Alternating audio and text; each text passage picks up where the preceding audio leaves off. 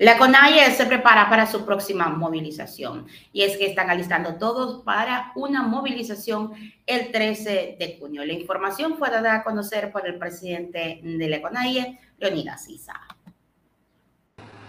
La Confederación de Nacionalidades Indígenas del Ecuador y el Frente Nacional Antiminero realizarán el próximo 13 de junio marchas en cada provincia en el marco del proceso para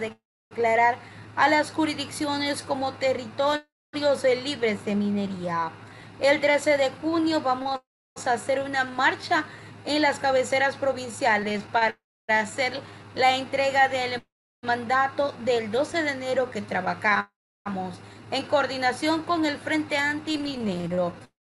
para defender la vida, el agua, la naturaleza y los territorios Así lo dijo el presidente de la CONAIE, Leonidas Isa, en una rueda de prensa.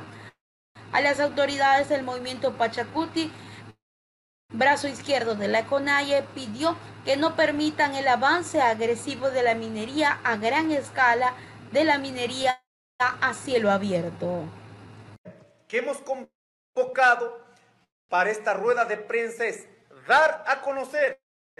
el día 13 de junio vamos a hacer una marcha en las cabeceras provinciales para hacer la entrega del mandato del 12 de enero que trabajamos en, en este caso en el colectivo, en el espacio de coordinación del Frente Nacional Antiminero, donde están colectivos defendiendo la vida, el agua, los territorios, pero también colectivos dedicados a la producción nacional. Son territorios que están dando de comer a las grandes ciudades, por las cuales demanda una necesidad urgente de defender este territorio. Por ello, el 12 de enero hemos denominado la entrega, la marcha para la entrega del mandato por la defensa de la vida, el agua, la, la naturaleza a los gobiernos seccionales a nivel del Ecuador. Aquí queremos decir con particular atención a los a nuestros queridos autoridades del movimiento Pachacuti, que son en primera instancia los que tienen que garantizar el manejo administrativo en cada jurisdicción territorial que permita y garantice el cuidado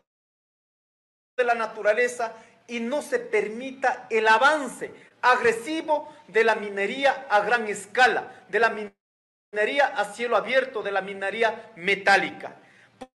Por ello, en este día, nosotros convocamos acá a la ciudad de Quito, los colectivos que estamos preocupados por esta situación, en esta marcha, presentaremos la demanda de inconstitucionalidad al decreto 754, donde en este caso el gobierno nacional, incumpliendo el acuerdo firmado el año pasado, ¿y por qué lo vamos a hacer el 13 de junio también? Porque cumplimos un año de levantamiento del 2022 que demandó el quinto punto en este caso, la lucha en contra del extractivismo. Y uno de los acuerdos que dejó en la mesa es que se garantice la construcción de la ley de la consulta previa, libre e informada, de las cuales prácticamente el gobierno después de firmar lo, lo rechazó. Y por ello creemos importante que luego de la muerte cruzada del 31 de mayo,